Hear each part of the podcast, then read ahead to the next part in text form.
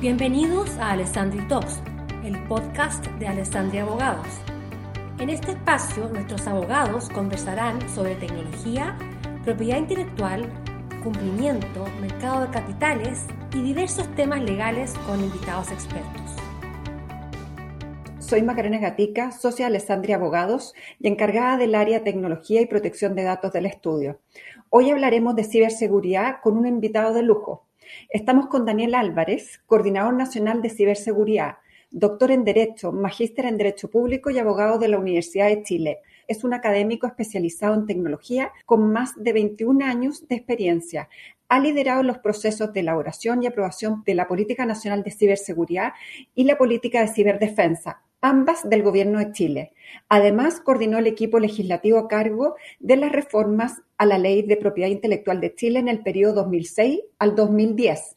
Daniel, bienvenido y gracias por acompañarnos. Muchas gracias a ustedes, Maca. Buen día. Eh, Daniel, bueno, tenemos, está recién terminando el mes de la ciberseguridad. Comencemos analizando la Agencia de Ciberseguridad en Chile y el proyecto de ley marco de ciberseguridad. ¿Nos podrías contar qué se propone, qué temas abordarán las indicaciones del Ejecutivo, qué cambios pueden venir? Por supuesto, nosotros estamos bastante contentos con el desarrollo de la discusión legislativa. Eh, el 18 de octubre se aprobó por unanimidad en la sala del Senado el proyecto de ley marco, la idea de legislar. Y ahora estamos entrando en la fase de indicaciones. Tenemos hasta la próxima semana para poder ingresar el paquete de indicaciones. Y nosotros básicamente lo que estamos haciendo es mantener la estructura del proyecto de ley, eh, mantener la creación de la Agencia Nacional de Ciberseguridad, que creemos que es un paso imprescindible y necesario para incrementar los niveles de madurez tanto en el sector público como en el sector privado. Y, pero queremos ampliar su ámbito de aplicación eh, hoy día, si ustedes revisan el texto del proyecto, está centrado principalmente en organismos públicos y en aquellos operadores de infraestructura crítica que tendrán que ser determinados luego en un procedimiento administrativo. Y nosotros creemos más bien que, dada la complejidad del tema en Chile y dado lo, diverso, de, los riesgos y amenazas a la ciberseguridad que hoy existen, tener un ámbito de aplicación acotado puede no ser necesariamente beneficioso para el país. Por lo tanto, creemos que eh, los organismos públicos, por cierto, que tienen que estar sujetos a obligaciones especiales en materia de ciberseguridad, pero también creemos que todos los privados. Y acá lo que nosotros estamos proponiendo es un cambio en la forma en que se en que, definimos los sujetos obligados de la ley, estableciendo una obligación general de adoptar medidas idóneas y necesarias de ciberseguridad para todo el mundo, y luego obligaciones especiales y esas obligaciones especiales están asociadas a ciertas categorías específicas de servicios y operadores de esos servicios. Y estamos proponiendo cambiar la expresión infraestructura crítica por servicios esenciales. Porque hay una discusión interesante en el mundo. Yo creo que hay que aprender de, de las buenas y las malas experiencias comparadas. Cuando uno habla de infraestructura crítica, es un concepto muy de la Guerra Fría, muy de capacidades físicas, muy de infraestructuras industriales, pero que tiene muy poca relación con lo que entendemos hoy día. En cambio, cuando nosotros hablamos de servicios esenciales, son aquellos bienes cuya provisión es esencial para el funcionamiento del país. Y les pongo un ejemplo, el sistema eléctrico. Si yo discuto la regulación eléctrica bajo la lógica de la infraestructura, crítica, tengo que regular todo, desde la generación, la transmisión, la distribución, las tres etapas del ciclo eléctrico. En cambio, si yo lo discuto desde el punto de vista de los servicios esenciales y, dentro de los servicios esenciales cuáles son los operadores vitales, yo voy a poder distinguir que efectivamente en la generación eléctrica tengo eh, eh, se cumplen estas condiciones, pero no todos los generadores eléctricos.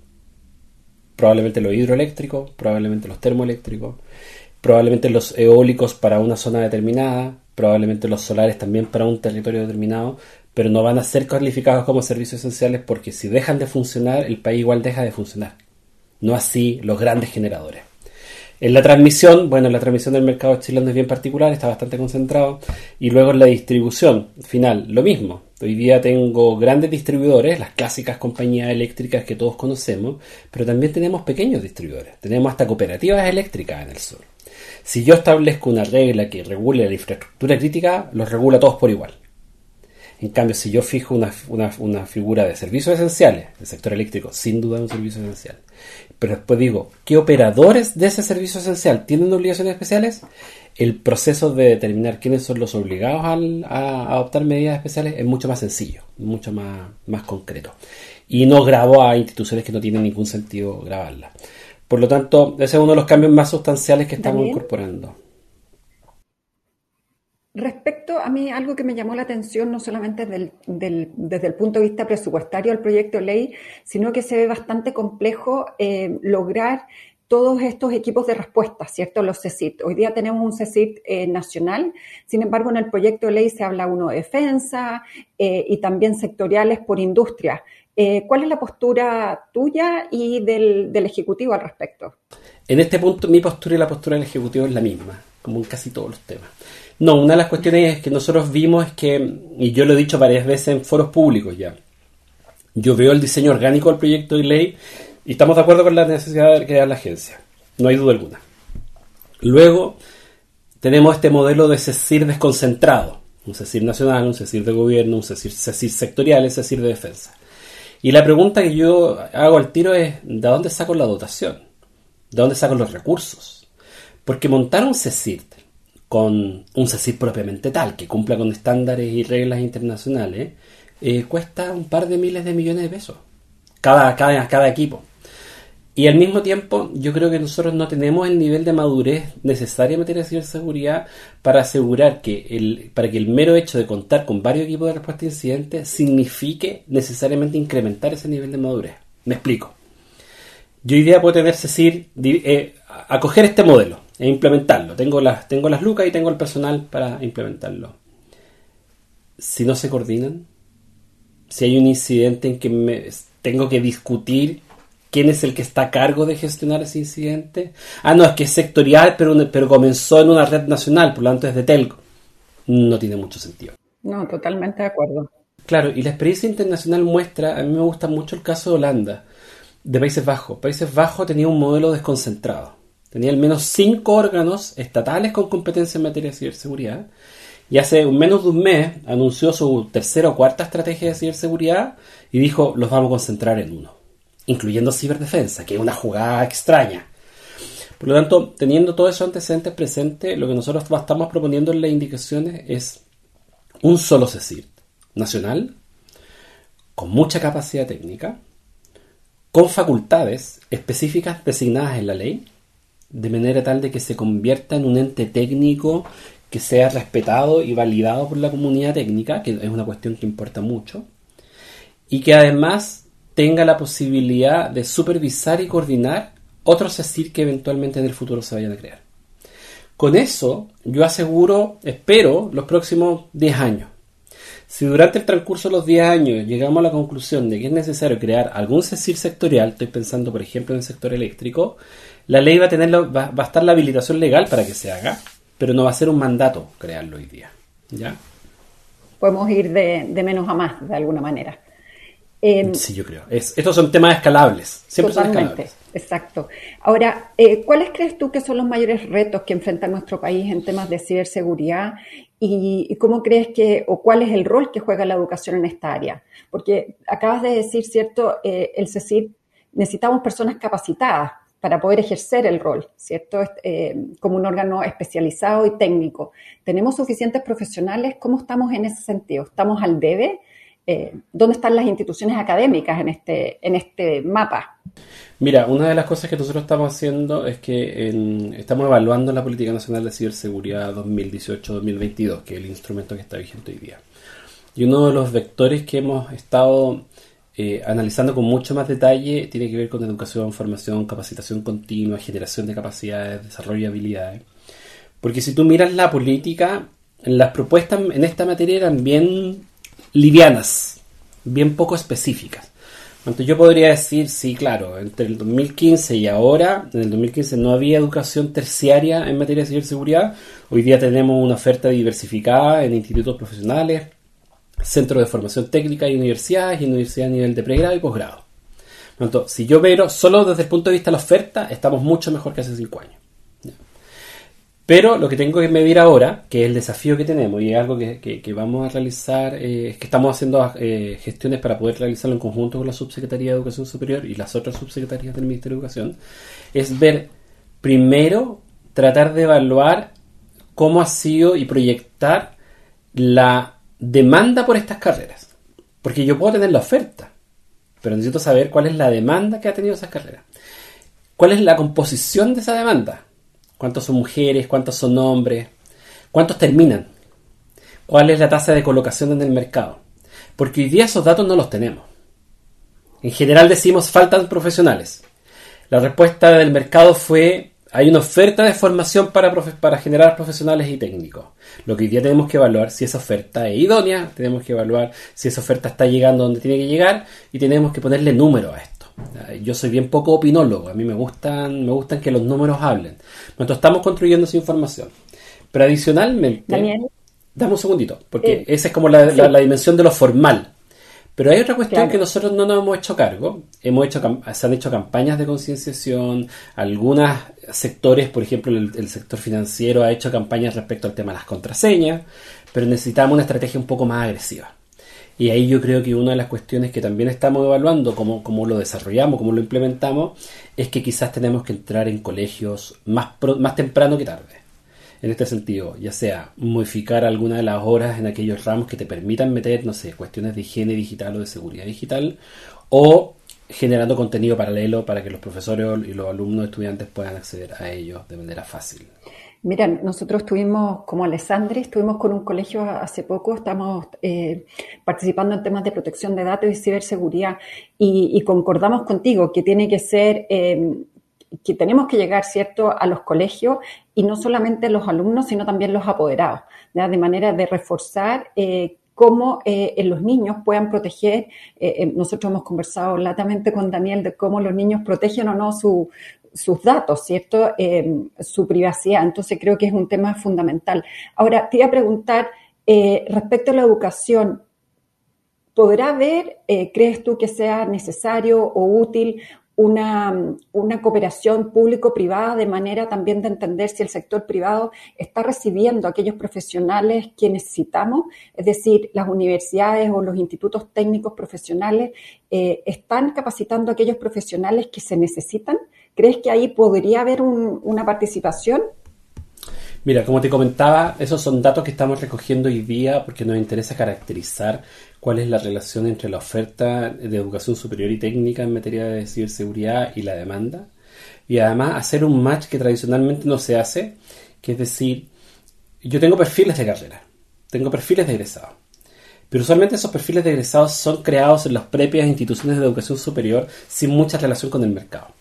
Entonces, una de las cuestiones que queremos, y esto es un, trabajo en, varias etapas, lo primero es que necesitamos los números. Necesitamos caracterizar esa demanda que existe hoy día. Y luego salir a conversar con los gremios y con las empresas, a decir, mire, de lo que se está ofreciendo hoy día, ¿qué es lo realmente útil o beneficioso al país? Porque te menciono un ejemplo. Conocí una experiencia de, de, una organización que toma chicos recién egresados de cuarto medio o de primer año de instituto profesional y los contrata para enseñarles ethical hacking, entre otras cosas. Y, es una asociación, en el fondo contrata eh, a los chicos, les, les paga el estudio, pero tienen que trabajar medio día con ellos. En un año, esos chicos tienen más habilidades en ciberseguridad que un egresado de tres años de un centro de formación técnica. Tiene más habilidades que un licenciado de una carrera universitaria de cinco años. Cuanto puede ser que en tema de ciberseguridad el desarrollo de capacidades específicas sea un canal o una vía para lograr la meta de tener más y mejores profesionales. yo hoy día no me cierro a que si logramos sacar el proyecto de ley marco de ciberseguridad rápido, o sea, durante eh, salir del Senado este año para que saquemos el primer semestre del próximo año en la Cámara de Diputados, que la Agencia Nacional de Ciberseguridad se constituya en un semillero de talento si tenemos una institucionalidad flexible, una de las cosas que nosotros estamos promoviendo en el proyecto de ley es que sea un organismo público bien especial, por ejemplo, regido por Código del Trabajo. ¿Qué significa esto? Que voy a tener mucha más flexibilidad para contratar gente. voy a poder contratar estudiantes en práctica, voy a poder contratar gente que no cumpla con los requisitos académicos que me exige la administración pública, pero que sí tenga el conocimiento técnico necesario. Necesito una institución flexible. Y ahí podría ser, uno de mis sueños personales es que la agencia se constituya en un semillero de talento, que sea, que sea la propia academia eh, de ciberseguridad en el conocimiento práctico. Me gusta la idea, yo creo que sí se puede lograr. Por lo menos ganas eh, tuyas existen y yo creo que van a haber varios eh, desde el sector privado que están dispuestos a colaborar. Si esto no es una política, no es una política de gobierno, esto tiene que ser una política de Estado y de país, ya para que eh, en definitiva, para que todos aprendamos a gestionar estos riesgos. Ahora, eh, también este año tenemos una nueva ley de delitos informáticos, ¿cierto? Eh, ¿Cómo crees tú que eh, se están enfrentando tanto los tribunales como las policías? ¿Tienen las capacidades suficientes, los conocimientos necesarios para poder investigar estos, estos delitos? A ver, hay, yo, yo distinguiría en tres niveles. Hoy día, en el nivel legal, encuentro que con la reforma que se hizo a la ley, con la nueva ley de delito informático, quedamos eh, en un buen pie normativo. Y yo creo que eso es importante destacarlo. No es una ley que tengamos que salir a modificar ahora. ¿ya? Yo creo que en ese sentido el debate legislativo fue bastante provechoso. Segundo, en el nivel de operación eh, hay que tener presente que todavía no entra en vigencia completamente. Solo entró en vigencia los tipos penales y algunas de las disposiciones procesales. El resto de las disposiciones va a entrar en vigencia a la sede del 21 de diciembre. Eh, que además es la fecha en que tienen que estar publicados los decretos que implementan algunas de las obligaciones específicas, por ejemplo, en materia de, retención de datos eh, temporales. Y hoy día nosotros podemos, y en el nivel más bien táctico, lo que nosotros hoy día vemos es que al menos en las policías, la Policía de Investigaciones está desarrollando capacidades, presentó un proyecto a varios años plazo que incluye la creación de la Jefatura Nacional de, Ciberseguridad, que eh, cuyo edificio se inauguró la semana pasada y donde participó el presidente Boric, y además un desarrollo para tener delegados en materia de ciberseguridad y cibercrimen en todas las prefecturas nacionales, que esto es un gran paso. Esto es algo que no existía. Si ustedes, si nosotros miramos históricamente, la antigua brigada del cibercrimen tenía una oficina en Santiago. Ah, luego tenía una oficina en Valparaíso y en Conce. Por lo tanto, si en un horizonte de tiempo relativamente acotado va a tener delegados en todas las regiones del país, eso es un gran avance. Y esto acompañado, por supuesto, de fortalecer sus capacidades de investigación, fortalecer sus capacidades forenses. Y en el caso del Ministerio Público, bueno, ahora estamos en un proceso de transición de la máxima autoridad del Ministerio Público, está abierto el, concurso para fiscal nacional. Por lo tanto, yo creo que hay que esperar un poco a que decante ese proceso, porque si uno mira las estadísticas, efectivamente este es un tipo de delito que ya se masificó, eh, siguen siendo delitos que en la, en estadística aparecen en la tabla inferior. Son delitos del menos del 10% de ocurrencia pero, pero todos los años crece, es constante. Y se diversificó territorialmente. Antes estaban concentrados en las capitales eh, eh, regionales más importantes, Santiago, Antofagasta, eh, Concepción, Valparaíso. En cambio, hoy día es un delito que es, medio, transversal en el país. Por lo tanto, eso implica que el Ministerio Público también va a tener que desarrollar capacidades especiales a nivel centralizado, que hoy día las tiene, pero va a tener que extenderlas a nivel nacional también. Y yo creo que ese es uno de los desafíos más interesantes que, trajo la reforma. Daniel, ya para ir terminando, yo siempre me cuestiono eh, la dificultad que pueda tener el Estado, el gobierno. Eh, em, si lo comparamos con las empresas, las empresas tienen un, un CISO, ¿cierto? Un encargado de ciberseguridad, eh, incluso de, seguridad de la información si fuese más amplio. ¿Cómo lo puede llegar a hacer el gobierno como con, la estructura que tiene, ¿cierto? Con, esta interoperabilidad que tratamos de, hacer luego de, la ley de transformación digital. ¿Cómo ves tú, eh, se va a crear una institucionalidad propia que, trate, por ejemplo, la transformación digital del Estado?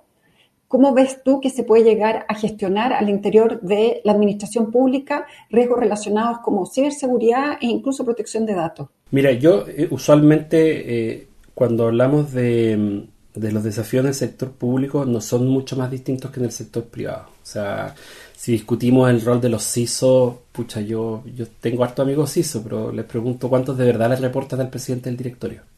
¿Cachai? Como en realidad los problemas son, son organizacionales. ¿ya?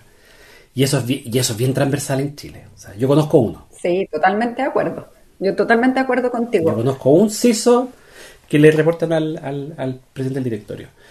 Eh, y se nota, se nota en la organización. Pero a nivel del Estado, una de las decisiones que, está tomada en el proyecto de ley marco es que la Agencia Nacional de Ciberseguridad se transforma en el órgano rector. Hoy día cuando nosotros hablamos de protección de la información, incluyendo información personal, datos personales, todo es procesado en sistemas informáticos, por lo tanto todo va a quedar dentro del ámbito de acción y competencias de la Agencia Nacional de Ciberseguridad. Una de las cuestiones que nos, nos hemos preocupado de manera importante en la preparación de las indicaciones es simplificar el proyecto. Pues si ustedes lo leían, se acuerdan que la versión actual tenía mucho detalle. Entraba en un nivel de detalle técnico a veces que era innecesario. En cambio, por ejemplo, nosotros eliminamos todas esas descripciones técnicas que se incorporaron y le dimos la atribución, o le estamos dando la atribución a la agencia para dictar instrucciones generales, instrucciones particulares y recomendaciones específicas, o órdenes específicas. ¿Por qué te menciono esto? Porque uno de los desafíos que toca después es que cuando comienza la implementación, tomando, por ejemplo, las obligaciones de interoperabilidad y, el principio de ciberseguridad que está en la ley de transformación digital, puedo dictar una instrucción general específica para todos los organismos públicos y decirle, si usted va a tratar datos personales de carácter sensible, este es el set mínimo de obligaciones de ciberseguridad que va a tener que adoptar. ¿Ya? Y así voy a poder ir granularizando la, la regulación y llegando a atacarlo. Hoy día el Estado se comporta como, como silos, múltiples silos. Si la agencia tiene, efectivamente, sale con esta autorización para dar instrucciones, no son recomendaciones, no son como las del Consejo de la Transparencia, no van a ser sugerencias de cómo hacer las cosas, van a ser órdenes respecto a cómo se tienen que hacer las cosas, sujetas a responsabilidad. Otro de los cambios de las indicaciones es que estamos estableciendo estatuto de responsabilidad administrativa para el jefe del servicio y para los funcionarios, tal cual viene del proyecto de ley de datos de manera tal de que esa responsabilidad no se diluya. Si, si lo pensamos en la práctica, en un año más, en octubre del próximo año, cuando espero que la agencia esté cortando cinta, eh, y dice cuáles son los sectores más sensibles, datos personales de salud, por ejemplo, o datos personales socioeconómicos, que la agencia dicte una instrucción general específica para el sector de la salud, que diga, estos son los estándares técnicos, estas son las normas técnicas que hay que cumplir, estos son los procedimientos, estos y que el cumplimiento de esas nuevas obligaciones esté asociada a responsabilidad funcionaria, esté asociada a responsabilidad administrativa y eventualmente a responsabilidad política. Hoy día no tenemos nadie que haga ese trabajo.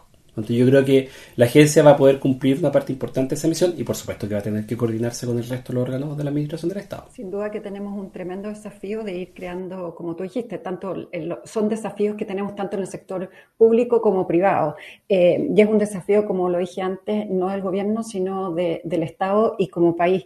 Daniel, podríamos seguir conversando contigo horas. Eh, pero los podcasts son así. Soy un latero. No, no, no, al contrario, muy entretenido. Agradecemos eh, tu participación, que te hayas animado a, participar en Alessandri Talks y le doy las gracias a todos también por, por haber participado. Muchas gracias, Daniel. No, muchas gracias a ustedes. Buen día. Los invitamos a seguir escuchando Alessandri Talks en Spotify si les interesa temas relacionados con actualidad, tecnología, propiedad intelectual. También pueden encontrar eh, información relacionada con consumo con CERNAC. Los invito a, seguirnos en Spotify en Alessandri Talks. Muchas gracias a todos y nos vemos pronto en un nuevo podcast. Muchas gracias por escucharnos. Los esperamos en un próximo capítulo de Alessandri Talks.